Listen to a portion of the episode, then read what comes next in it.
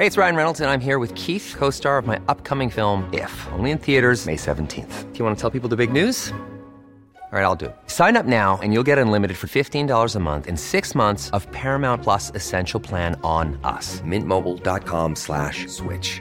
Upfront payment of $45 equivalent to $15 per month. Unlimited over 40 gigabytes per month. Face lower speeds. Videos at 480p. Active Mint customers by 531.24 get six months of Paramount Plus Essential Plan. Auto renews after six months. Offer ends May 31st, 2024. Separate Paramount Plus registration required. Terms and conditions apply if rated PG.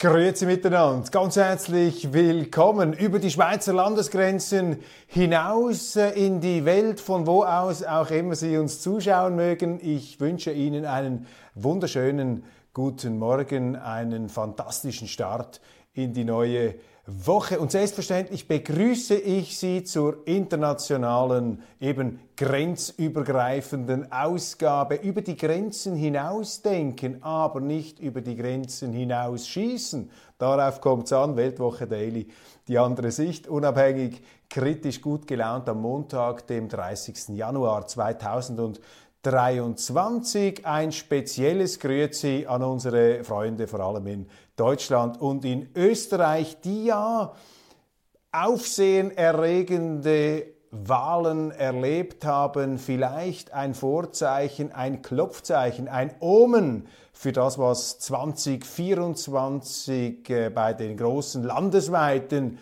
Parlamentswahlen auf unser Nachbarland zukommen könnte. Ein FPÖ-Triumph, um das gleich wegzunehmen, die vorwegzunehmen, diese FPÖ, die ja von Bundespräsident van der Bellen noch zurechtgestaucht wurde, da mit unglaublicher, fast schon cäsarischer Anmaßung hat da der äh, österreichische Bundespräsident mit Verlaub schwadroniert und gesagt, auch wenn Kickel, der FPÖ-Vorsitzende, alle Wahlen gewinnen sollte, dann werde ich ihn nie zum Kanzler machen. Stellen Sie sich das einmal vor, da hat sich ein Staatsoberhaupt das die Verfassungsordnung Österreichs garantieren soll, der oberste Gralshüter der Verfassung, angeblich zum Totengräber der Verfassung gemacht, als solcher zu erkennen gegeben. Das zeigt Ihnen, liebe Österreicher, auf diese Politiker, auf diese Präsidenten ist nicht Verlass. Jetzt merken Sie es auch, sondern die Demokratie ist eine Sache des Volkes. Da müssen Sie schauen, dass die da in Wien nicht einfach machen, was sie wollen. Vielen, vielen herzlichen Dank, meine Damen und Herren, auch für Ihre zahlreichen äh, Zuschriften. Das ist unglaublich. Ich habe mal auf ähm, YouTube wieder etwas die Kommentare angeschaut, auch auf unserer Website, weil das gibt auch oft interessante Anregungen mit thematischen ähm, Nuancierungen, expliziten Vorschlägen, anderes kommt direkt per Mail auf mich zu. Das ist sehr, sehr instruktiv, weil man möchte ja im Dialog mit Ihnen bleiben. Ich möchte schauen, was bewegt Sie, was ist interessant und als Journalist kann man eben sehr, sehr viel lernen von den äh, Zuschauern, von den Lesern, denn äh, in den allermeisten Fällen sind die Leser interessanter und intelligenter als die Journalisten und je mehr sie von den Lesern und Zuschauern lernen, desto besser werden sie auch als Journalist. Hier möchte ich mich einfach ganz, ganz herzlich bedanken für diese äh, euphorischen Rückmeldungen, die ich erhalten habe, auch auf meine Sondersendung vom Wochenende. Da ging es ja um eine Studie der Rand Corporation. Ich habe sie hier irgendwo unter einem Haufen, unter einer Beige jetzt nicht gerade griffbereit, diese Rand Corporation, einflussreiche konservative Think Tank. Sie hat gesagt, die amerikanische Regierung soll jetzt sofort in Friedensverhandlungen mit Putin einsteigen. Man müsse da eine stabile Lösung haben, auch unter Berücksichtigung der russischen Interessen. Also wir sehen hier doch das Bemühen in den USA prominent aus dieser Eskalationshysterie auszusteigen und eben zurückzukehren zu einer äh, realpolitischen Vernunft des Machtgleichgewichts, auch der Anerkennung unterschiedlichster Machtinteressen ähm, bzw. Sicherheitsinteressen. Denn das, was Ihnen in den Medien nicht erzählt wird, was in dieser ganzen äh, Tsunamiwelle des Moralismus und der Empörung und der Emotionen, von denen ich einen Teil nachvollziehen kann, selbstverständlich, aber irgendwann muss da mal fertig sein, dann ist da nicht die Kopflosigkeit angesagt. Das, was ausgeblendet wird, ist, und das äh, räumt die Rand Corporation ein, obwohl sie alles andere als äh, Sympathien aufbringt für Putin und für Russland, aber sie räumt doch ein, dass das Vorpreschen der NATO in der Ukraine ein ganz wesentlicher Kriegsauslöser war, denn die Forderung wird da unmissverständlich erhoben, es brauche eine neutrale Ukraine ohne NATO. Das ist natürlich auch das indirekte Eingeständnis, dass das Vorprellen der NATO in die Ukraine ein unmittelbarer Kriegsgrund, ein Auslöser, eine Provokation war gegen die ähm, Russen. Ich finde das sehr, sehr bemerkenswert und ich finde das auch wohltuend, denn die Rand Corporation widerspricht damit all jenen Besinnungslosen, dessen, dessen äh, den Moralbetrunkenen, den Sturzbetroffenen europäischen Politikern, allem voran die deutsche Außenministerin Baerbock, aber auch andere, die jetzt äh, eine Eskalation predigen, die den Leuten auch vorgaukeln, zum Beispiel die Medien. In der Schweiz, die Neue Zürcher Zeitung, im Grunde alle Medien außer der Weltwoche, ähm, in Deutschland die großen Mainstream-Häuser sowieso, der Springer Verlag ganz massiv hier auf der Eskalation, auch die Frankfurter Allgemeine, Süddeutsche Zeitung, beim Spiegel geht es auch in die Richtung, alles marschiert in die gleiche ähm, Richtung und die versuchen eben den Leuten ähm, einzuträufeln, dass mit diesen Panzerlieferungen, mit diesen Waffenlieferungen ein Frieden wahrscheinlicher werde, auch ein totaler Sieg der Ukrainer gegen die Russen und solchen Szenarien erteilen die Rand-Leute eine Absage. Sie sagen nicht, dass es komplett ausgeschlossen ist, aber sie sagen, ähm, dass es sehr, sehr unwahrscheinlich ist und dass die Risiken, dass eben aus dieser Eskalation eine nukleare Katastrophe werden könnte, die ist sehr, sehr real. Und die Gefahr, die sie haben, zum Beispiel in Deutschland, aber auch in anderen Teilen der Europäischen Union, ist, dass ihre Regierungen ja die russischen Portale verboten haben. Das heißt, sie bekommen jetzt nur die ähm, amerikanische Falkenpropaganda und die Kiewer Propaganda und die russische Propaganda haben sie nicht. Das ist alles Propaganda. Äh, verstehen wir uns da richtig, meine Damen und Herren? Aber wenn Sie sich in diesem Propagandagetöse ein einigermaßen ausgewogenes und auch differenziertes Bild machen wollen, dann müssen Sie eben die Propaganda von allen Seiten studieren. Das können wir in der Schweiz noch machen. Deshalb habe ich hier die Gelegenheit auch auf der Website von Russia Today Artikel auszudrucken. Das kann man nicht zum Nennwert nehmen, das ist äh, schon klar. Aber wir sehen da, dass ein zusehends ähm, aggressiver Tonfall sich auch da Bahn bricht. Ich finde es übrigens bemerkenswert, dass äh, Russlands Präsident Putin bis jetzt ähm, sich nicht äh, eingelassen hat auf diese verbal ähm, Entgleisungen einzelner europäischer und amerikanischer Exponenten, aber die Medien, da gibt es dann schon einige, äh, die jetzt sagen, du musst den großen Knopf drücken, der Westen braucht einen Warnschuss. Man entrüstet sich hier in diesem Leitartikel auf Russia Today, vielleicht etwas His Master's Voice, äh, Ausdruck bestimmter Stimmungen in Russland, vielleicht nicht irrelevanter Stimmungen. Ähm, sie ähm, sind empört darüber, dass man im äh, Westen einfach sagt, das Risiko eines Nuklearkriegs ist derzeit unglaublich gering. Das ist eine Aussage, die ein Strategieexperte in der Welt gemacht hat, in der Deutschen Tageszeitung. Und da sagen jetzt eben diese Russen, ja, offensichtlich ähm, ist Russland nicht mehr bedrohung, bedrohlich, äh, wirkt die atomare Abschreckung nicht mehr. Der Westen braucht einen Warnschuss. Hier zum Beispiel aus einer Talkshow dieses äh, ja, Scharfmachers Wladimir Solovyov äh, folgendes äh, Zitat. Der durchgeknallte Westen braucht einen Warnschuss vor den Bug, um Russlands Sicherheitsinteressen wieder ernst zu nehmen und russischem Leben mit der gebotenen Achtung zu begegnen. Er sollte ihn bekommen. Vergessen wir nicht, für die Russen hat dieser Krieg nicht am 24. Januar, Februar äh, Entschuldigung, 2022 äh, begonnen, sondern im Februar 2014 als ein vom Westen initiierter und auch orchestrierter Putsch mit Snipers, die in einer False Flag Operation, also mit einer Scharfschützenbrigade, die unter falscher Flagge auf die Demonstranten gefeuert hat. Das ist untersucht worden. Da gibt es äh, wissenschaftliche Studien dazu. Das ist so. Nicht die Regierung Janukowitsch damals, die russlandfreundliche Regierung hat die Demonstranten beschießen lassen, sondern das ist ausgegangen von den Rechtsextremen und auch einigen Gruppierungen, die selber diese Demonstrationen organisiert haben. Denn die Amerikaner haben gesagt, wenn die Regierung hier mit Gewalt reagiert, dann werden wir sie fallen lassen. Und also haben Agent Provocateurs der rechtsextremen Seite ähm, dies zum Anlass genommen, um diesen, äh, äh, diese Eskalation herbeizuführen. Das äh, sage nicht ich, sondern das sagt ein ukrainischer Historiker, ein ähm, renommierter Mann, der in Harvard gelehrt hat und jetzt an der Universität Ottawa sein Name ist. Ivan, jetzt muss ich das anschauen, dass ich es nicht falsch sage, Ivan Kaczanowski. Wir werden auf diesen Mann dann in einer Sondersendung vielleicht einmal zurückkommen. Also kurzum, ähm, aus russischer Sicht ist es so, dass der Westen sich hier gewaltsam, nicht ohne im Rückgriff auch auf illegale Methoden äh, einen Putsch gemacht hat, äh, die NATO hineinbringt, dass im Gefolge dieser ganzen äh, Maidan-Aufstände ein Bürgerkrieg losgegangen ist, dass russische Staatsbürger bzw. Äh, russischsprachige Minderheiten in der Ukraine massiv diskriminiert werden, auch umgebracht werden. Und das sei nicht akzeptabel. Und der Westen müsse begreifen, dass Russland das nicht auf die leichte Schulter nehme. Und deshalb braucht es einen Warnschuss. Dies sind Aussagen ähm, jetzt von der russischen Seite, die ich hier einfach bringe, um Ihnen aufzuzeigen, dass diese Blase, in der Sie drin sind, in dieser surrealen ähm, Siegesgewissheit, die da ähm, sich in Europa, in Deutschland verbreitet, dass das eine sehr, sehr gefährliche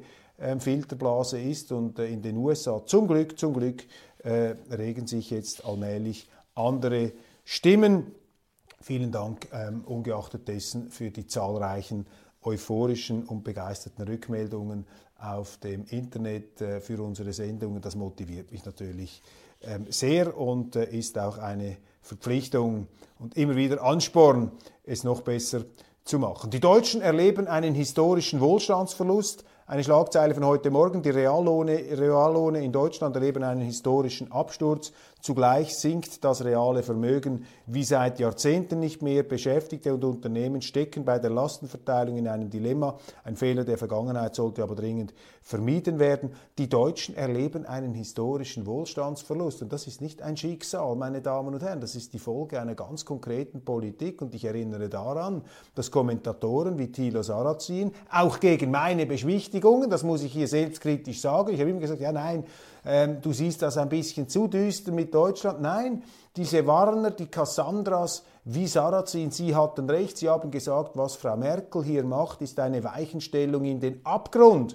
Und das wird sich rächen, nicht während der Amtszeit von Frau Merkel, aber danach. Und genau das sehen wir jetzt. Energiewende gleich Energieende. Deutschland äh, zersäbelt seine Energieversorgung. Die Automobilindustrie wird auf dem Altar der grünen Ideologie geopfert. Ein Kanzler, der postuliert, Deutschland müsse zu einer grünen Supermacht mit der Brechstange staatlicher Interventionen hochgestemmt bzw. in den Boden gedrückt werden. Planwirtschaft ohne Plan. Wir haben eine kriegerische Eskalationsspirale. Wir haben eine Regierung, die nicht bereit ist, ähm, die äh, Terroranschläge auf Nord Stream 1 und 2 zu untersuchen. Müssen Sie sich das einmal vorstellen? Der Rechtsstaat im Rutschen. Sie haben in Deutschland einen Verfassungsschutz, der zu einer Art Inquisition geworden ist zu einer ähm, Begleitschutz, zu einem Feuerschutz der Regierung gegen die demokratisch gewählte Opposition. Sie haben faktisch ein Hexenjagdklima in Deutschland gegen Leute, äh, die es wagen, sich mit dem Establishment anzulegen. Ich komme dann auf Hans-Georg Maaßen noch zu sprechen und seine Werteunion. Das sind alles Indikatoren, dass Leute wie Sarrazin recht gehabt haben und hier nun die Quittung historischer Wohlstandsverlust. Und das ist die Folge dieser Politik. Es ist allerdings auch eine Folge, und das ist die gute Nachricht, einer Politik, die da nicht von außen gewaltsam den Deutschen aufgezwungen worden ist, sondern die Deutschen haben diese Politik selber gewählt, sie haben sich einlullen lassen, sie sind bequem geworden und ungenau und haben den Wählerauftrag auch nicht mehr mit der nötigen Ernsthaftigkeit versehen und man hat einfach die Dinge schlittern lassen. Und jetzt kommt das alles an Licht, ans Licht, in den Medien auch, man kann das nicht mehr unter dem Deckel halten, das ist die gute ähm, Nachricht, das ist ja auch immer mein ähm, äh, Hoffnungsschimmer, hier der Optimismus aus dem Wahnsinn, der sich selbst entlarvt, der Optimismus aus dem Wahnsinn, der sich selbst entlarvt, denn es ist ein Wesen der menschlichen Natur, dass wir eben lernfähig sind. Here's a cool fact. A crocodile can't stick out its tongue. Another cool fact, you can get short-term health insurance for a month or just under a year in some states. United Healthcare short term insurance plans are designed for people who are between jobs, coming off their parents' plan, or turning a side hustle into a full time gig.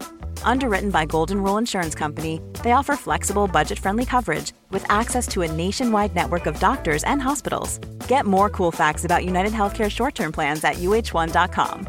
Quality sleep is essential. That's why the Sleep Number Smart Bed is designed for your ever evolving sleep needs. Need a bed that's firmer or softer on either side? Helps you sleep at a comfortable temperature? Sleep Number smart beds let you individualize your comfort so you sleep better together. JD Power ranks Sleep Number number 1 in customer satisfaction with mattresses purchased in-store. And now, save 50% on the Sleep Number limited edition smart bed for a limited time. For JD Power 2023 award information, visit jdpower.com/awards. Only at a Sleep Number store or sleepnumber.com. vielleicht nicht so lernfähig, wie wir uns das einbilden, aber wir sind es. Also Deutsche mit historischem Wohlstandsverlust. Und was sagt der EU-Wirtschaftskommissar Gentiloni? Wir brauchen neues Geld. Und wer soll dieses Geld bringen? Natürlich die EZB, die muss das drucken. Und wer muss für die Schulden gerade stehen? Die Deutschen. Also hier haben Sie natürlich auch das Problem, dass diese Südstaaten durch die Fehlkonstruktion Euro äh, den Deutschen das Geld aus der Tasche heraussaugt. Und die Beschwichtigungen, dass sie dank dem äh, für Deutschland zu schwachen Euro Exporterfolge haben, das geht natürlich nur kurzfristig auf. Langfristig sind sie hier in einem Währungssozialismus, sind sie hier in einem Eurosozialismus, bei dem die Südländer null Anreize haben, ihre Schulden herunterzufahren, immer mehr Schulden machen. Und der EU-Wirtschaftskommissar Gentiloni sagt das hier in einem Frankfurter Allgemeine Zeitungsinterview äh, klipp und klar, angesichts hoher Energiepreise, US-Milliardenhilfen für die Industrie und der Konkurrenz aus China muss die EU neue Schulden aufnehmen und das schnell. Das ist auch Wahnsinn, der sich zur Kenntlichkeit entstellt. Denn immer mehr Schulden produzieren natürlich immer mehr Inflation. Das dürfen die Deutschen nicht zulassen. Übrigens, am Samstag, wenn wir schon bei der Frankfurter Allgemeinen Zeitung sind, ich fühle mich sehr geehrt. Die FAZ mit einem ganzseitigen Artikel über mich auf der Seite 4 diese Prominenz ist für mich fast schon etwas äh, beängstigend von dieser äh, ja, renommierten, traditionsreichen äh, Zeitung hier derart gewürdigt zu werden. Allerdings die Stoßrichtung des Artikels, er versucht nachzuweisen, dass ich äh, nach äh, vielversprechenden Anfängen in meiner journalistischen Laufbahn mittlerweile komplett im Abseits der Irrelevanz und der Bedeutungslosigkeit gelandet äh, sei und auch mit meiner Putin-Nähe mich da völlig vergaloppiert hätte, muss ich Ihnen sagen, ich habe gar keine Putin-Nähe, ich habe eine Wirklichkeitsnähe und ich stehe zu den Grundsätzen der Schweiz. Mir sind all diese äh, Politiker unheimlich, aber im Moment sind mir die eigenen Politiker fast noch etwas unheimlicher als die, die da ein paar äh, tausend Kilometer äh, weiter entfernt residieren. Ich setze mich eben kritisch auch mit dem auseinander, aber egal, Vielen herzlichen Dank der FAZ für diese ausgiebige Würdigung. Und ich bin, äh, ich habe doch einigermaßen noch ruhig geschlafen, denn ähm, wenn ich so irrelevant bin, dass man das auf der vierten Seite der Frankfurter Allgemeinen Sonntagszeitung auf einer ganzen Seite den äh, Lesen kundtun äh, muss, dann äh, kann es so schlimm noch nicht äh, bestellt sein, dann sind die Nachrichten über mein bereits erfolgtes Ableben leicht übertrieben. Außerdem, Sie haben kein Bild gezeigt, das finde ich auch interessant. Offenbar setzt man voraus, dass mittlerweile alle wissen, wie ich aussehe. Vielleicht kann man das auch Weltwoche Daily zuschreiben. Also bitte verzeihen Sie diesen kleinen Exkurs ins Feld des journalistischen Narzissmus und der Egozentrik, aber ich habe mich wirklich gebauchpinselt gefühlt, dass ich dermaßen prominent hier behandelt werde in der FAZ, die ich ja nach wie vor schätze, auch wenn ich zusehends äh, den Kopf schütteln muss, über äh, bestimmte, vor allem auch als außenpolitische und innenpolitische Wortmeldungen dieser Zeitung, aber eben mit Goethe, es irrt der Mensch, solange er strebt. Und wer sagt denn, dass nicht ich irre am Schluss? Am Schluss müssen Sie das beurteilen. Zahl der Messerübergriffe in Zügen und auf Bahnhöfen hat sich mehr als verdoppelt. Die Bundespolizei hat 2022 laut einem Zeitungsbericht in Deutschland insgesamt 398.848 Straftaten in Zügen und auf Bahnhöfen registriert. Nach der Messerattacke von Brockstedt übt die Union scharfe Kritik an Innenministerin Faeser. Die Union müsste natürlich auch scharfe Kritik an sich selber üben und an der Kanzlerin Merkel. Die hat man lange gewähren lassen, weil man eben im Schlafwagen an die Macht, an die Pfründe es nicht wagte, diese Kanzlerin in Frage zu stellen. Man war da in einem Merkel-Kult, in einem Kult der Obrigkeit, in einem Kult der Vorsitzenden Anhimmelung, ganz gefährlich hier die CDU in einer Spur eben der äh, allzu großen Nibelungentreue gegenüber den Vorsitzenden eine wichtige ähm, Sache. Und die CDU sowieso eine Partei, das haben wir letzte Woche gelernt, die eben als christlich-demokratische Union gar keine Partei sein will, gemäß ihrem äh, ursprünglichen Hauptanschieber und Inspirator Konrad Adenauer, sondern eben eine Sammlungsbewegung. Aber eine Partei muss am Schluss eine Partei sein. Das heißt, sie muss für irgendetwas Partei ergreifen und nicht heute für das und morgen fürs Gegenteil. Und das ist genau das Problem. Also sie brauchen da eine inhaltliche Bereinigung der CDU, da sehe ich wenig, jetzt auch unter den neuen Vorsitzenden. Und zweitens brauchen sie weniger ähm, Führerkult in der CDU. Man muss da kritischer sein gegenüber dem Vorgesetzten. Das zeigt ja der ähm, Fall Merkel ganz, ganz deutlich.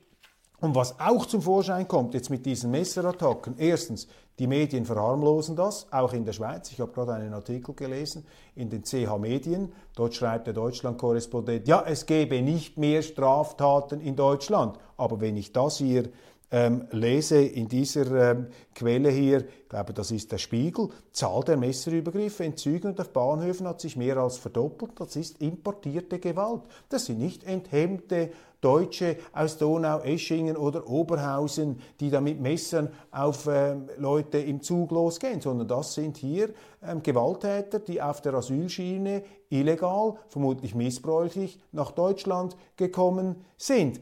Und wichtig, ganz wichtig, ich mache diesen Flüchtlingen, die da nach Deutschland kommen, in die Schweiz, in der Hoffnung, hier das Schlaraffenland zu finden und es oft auch relativ gesehen finden, denen mache ich hier nicht den Hauptvorwurf, obwohl sie verantwortlich sind für diese Untaten. Nein, die Hauptverantwortung tragen die Politiker, die, die die Grenzen aufgemacht haben da muss man schon aufpassen, dass man nicht äh, in eine falsche Sündenpolitik hineinverfolgt und da plötzlich auf die Schwächsten losgeht, auf die, die da aus ärmsten Ländern hierher kommen, obwohl es nicht die Ärmsten sind, die zu uns kommen. Das ist ja auch so ein Mythos, ein Märchen, das nicht stimmt. Nein, man muss hier die Politiker bei der Verantwortung nehmen. Und es ist beängstigend, dass die CDU hier viel zu wenig Selbstkritik macht. Bräuchte hier etwas Vergangenheitsbewältigung der äh, CDU durch März gegenüber der Ära Merkel. Solange man das nicht macht, wird man auch nicht in der Lage sein, hier eine vernünftige Politik zu machen. Und man muss sich auch eingestehen,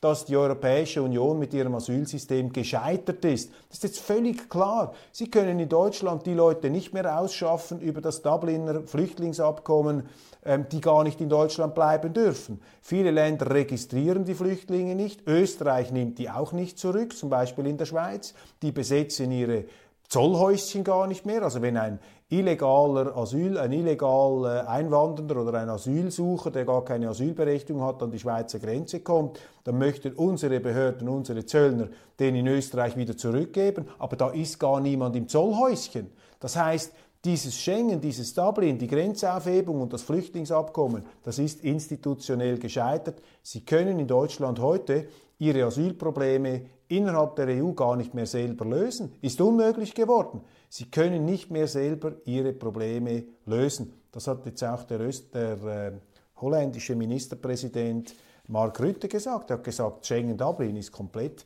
gescheitert. Wichtig wird ihnen auch nicht gesagt in den deutschen Medien. Rechtsruck statt grüne Welle, Erdrutsch bei den Wahlen in Niederösterreich für die Regierungskoalition auf Bundesebene ein schlechtes Omen, auch wenn die nächsten Bundeswahlen erst 2024 stattfinden. Absturz der EVP in Niederösterreich, bevölkerungsreichstes Bundesland in unserem Nachbarstaat. Ähm, die SPÖ ist auch etwas getaucht. Historische Niederlage für die ÖVP mit einer ähm, nicht sehr aufsehenerregenden Spitzenkandidatin, dann senkrecht nach oben die FPÖ, die Freiheitlichen, die in den Medien als Rechtspopulisten verschrien äh, werden, auch verleumdet werden, auch unter ähm, Missachtung oder sagen wir mal Herabsetzung ihrer Wähler, immer so ein Negativdreh da in den Berichterstattungen drin. Man versucht, die systematisch in ein schlechtes Licht zu ähm, stellen. Der Erfolg der FPÖ für mich ganz klar auf eine klare thematische Ausrichtung zurückzuführen durch den intellektuell sehr stringenten und auch unerbittlichen, den wunden Punkt ansteuernden Redner Herbert Kickel, dem Parteivorsitzenden. Er hat gesagt, unsere Partei stellt sich gegen die illegale Zuwanderung und gegen den Asylmissbrauch, nicht gegen die Ausländer, gegen die illegale Zuwanderung, gegen den Asylbereich, Missbrauch, der toleriert wird von den Politikern, von den regierenden Politikern, die machtdekadent geworden sind, die ihren Auftrag nicht mehr ernst nehmen, sondern nur noch sich selber sehen, ihre Machtentfaltung, ihr Ansehen, ihr Image in den Medien und in der Öffentlichkeit. Und da sehen Sie eben, dass eine Partei, die hier das ernst nimmt und in den Vordergrund stellt, was die Wähler bewegt Unabhängig davon, ob man dann ein schlechtes Image hat in den Medien. Man ist auch bereit, ein schlechtes Image in Kauf zu nehmen. Die Opposition ist immer im Gegenwind. Man setzt sich hier dafür ein, die Probleme anzusprechen und wenn man dann die Verantwortung übernehmen kann, sie hoffentlich auch zu lösen und nicht nur. Ähm, das ist hier der entscheidende Punkt. Also im Asylbereich waren sie stark mit einem Akzent und dann auch bemerkenswert für die Neutralität Österreichs gegen die Kriegshysterie, gegen die Kriegsbeteiligung, gegen Wirtschaftssanktionen, gegen Waffenlieferungen, für Neutralität. Herr Kickel hat einmal in einem ORF-Interview gesagt, ein Neutraler muss für alle Seiten ein gewisses Verständnis aufbringen. Er kann die Welt nicht einfach nur in Schwarz und Weiß einteilen. Da hätte man ihm eigentlich fast eine kleine Ehrenbürgerschaft der Schweiz äh, verleihen sollen. Ähm, und äh, leider ist es so, dass äh, ein Herbert Kickel, ein Österreicher, Dinge ausspricht, die bei uns viel mehr bürgerliche Politiker aussprechen müssten. Ich bin auch ein Verfechter unserer Neutralität. Dann sieht man sich reflexhaft als Steigbügelhalter und Verteidiger äh, Putins oder irgendeines äh, als Schurken geltenden Politikers äh, dargestellt. Und das ist natürlich falsch. Das stimmt nicht. Das ist Verleumdung. Das muss man aber akzeptieren können. Das muss man hinnehmen können und äh, sich nicht von der, äh, äh davon abbringen. Viktor Orban, der ähm, ungarische Ministerpräsident spricht aus, was auch viele Medien äh, nicht äh, sagen wollen, dass nämlich äh, der Westen im Krieg gegen Russland steht. Und zweitens, da hat er sich jetzt unbeliebt gemacht in Kiew. Er hat gesagt, wir müssen diesen Krieg sofort beenden, es braucht Verhandlungen, wir müssen raus. Äh, die Eskalationsgefahr ist zu groß und die Ukraine geht kaputt. Sie ist heute faktisch ein Afghanistan, ein No Man's Land, das von den Russen weil sie äh, das nicht wollen, dass die NATO sich dort ausbreitet, jetzt faktisch einfach abgewrackt wird. Und ähm, das ist äh, fürchterlich. Aber wir müssen sehen, dass wir unseren Teil in diesem Drama haben. Jeder, der da Waffen liefert, jeder, der da ähm, äh, auch an den Wirtschaftssanktionen, an der Hungerwaffe mitmacht, der ist, ähm, der macht sich da natürlich mitschuldig. Die Ukraine setzt Sanktionen gegen Kriegs Helfer, ein neues Anti-Oligarchengesetz, ein, ein Enteignungsgesetz. Zelensky, der Präsident, äh, beschlagnahmt Vermögen äh, von Großbanken und Firmen, die im Verdacht stehen, den russischen Krieg zu finanzieren, nimmt denen einfach das Geld weg um, sie, ähm, um das Geld dann einzusetzen für seine eigenen Bestrebungen, äh, die ja überschattet sind von Korruptionsskandalen. Zelensky für mich eine Person, die viel zu unkritisch gesehen wird in unseren Medien, wenn sie schauen, dieser Mann ist im Begriff, die Ukraine in eine Diktatur zu verwandeln. Ich meine, der verbietet Oppositionsparteien, der verbietet linke Parteien, er verbietet Teile der Kirche, die mit den Russen in Verbindung ähm, stehen. Auch wenn das ganz friedliche, orthodoxe Priester sind, der wird einfach verboten, das wird äh, aus, ausgeschaltet. Er hat Gesetze erlassen, die der russischen Minderheit den Gebrauch der russischen Sprache verbieten. Ich meine, das sind unglaubliche Vorgänge.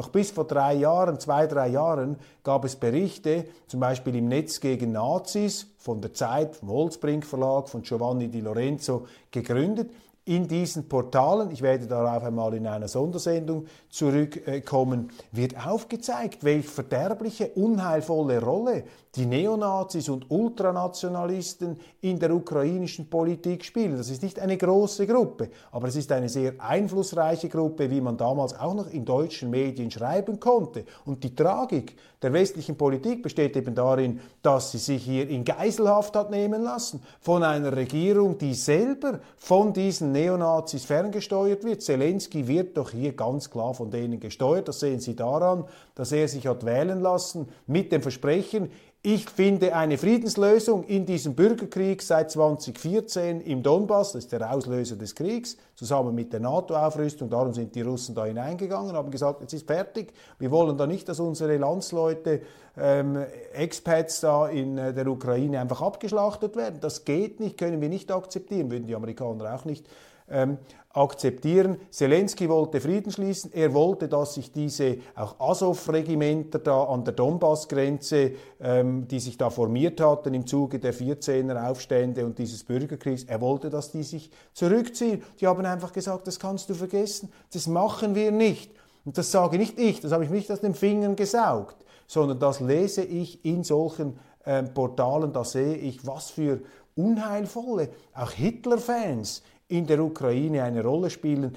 Bandera-Denkmäler da, dieser Kriegsverbrecher wird da verherrlicht. Der ukrainische Botschafter in Berlin hat auch noch Werbespots äh, für diesen Antisemiten abgegeben. Das sind unglaubliche Vorgänge. Das wird ausgeblendet, nicht zur Kenntnis genommen. Das zeigt Ihnen doch einfach, dass die ganze Berichterstattung in die falsche Richtung läuft. Hans-Georg Maaßen ist wiedergewählt worden als Chef und Präsident der Werteunion, jener Gruppierung von Konservativen in der CDU. Dem ist eine extreme Hexenjagd vorausgegangen in den Medien. Auch sein Nachfolger ähm, Haldenwang beim Verfassungsschutz giftelt und verleumdet Hans-Georg Maaßen nach Strich und Faden. Und diese Hexenjagd ist einfach Ausdruck eines Mangels an besseren Argumenten und auch eines Mangels an demokratischem Bewusstsein. Denn Leute wie Hans-Georg Maaßen sind eine Bereicherung für die deutsche Politik und auch für die, die seine Meinung nicht teilen, ist er eine Bereicherung, weil er hochintelligent ist und mutig seine Argumente bringt.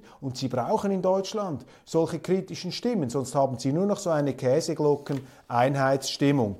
Ich habe einen sehr interessanten Brief gesehen im Internet an Hans-Georg Maaßen. Den kann ich jetzt aber nicht mehr vorstellen, weil die Zeit schon zu weit fortgeschritten ist. Ich komme in einer der nächsten Sendungen darauf zurück. Der höchste NATO-General wie Tschechiens neuer Präsident, äh, Peter Pavel, ist hier äh, an die Spitze gewählt worden gegen den früheren Ministerpräsidenten Babiš mit etwa 58 Prozent der Stimmen gegenüber ja eben einer äh, doch deutlichen, auch nicht krassen ähm, Minderheit da des äh, Zweitplatzierten. Und was äh, zu reden gegeben hat, ist, dass dieser NATO-General ähm, früher Berufssoldat noch der kommunistischen Partei beigetreten ist. Und viele seiner Kritiker, auch sein unterlegener Gegner jetzt, die haben gesagt, was ist denn das für ein General? Zuerst kämpft er für die Kommunisten, nachher kämpft er für die NATO. Ein äh, General, ein, ein Opportunist, fast ein bisschen ein Wallenstein, äh, der da auch äh, seine ähm, Koalitionen da im Dreißigjährigen Krieg nach Gusto verändert, wird, äh, verändert hat.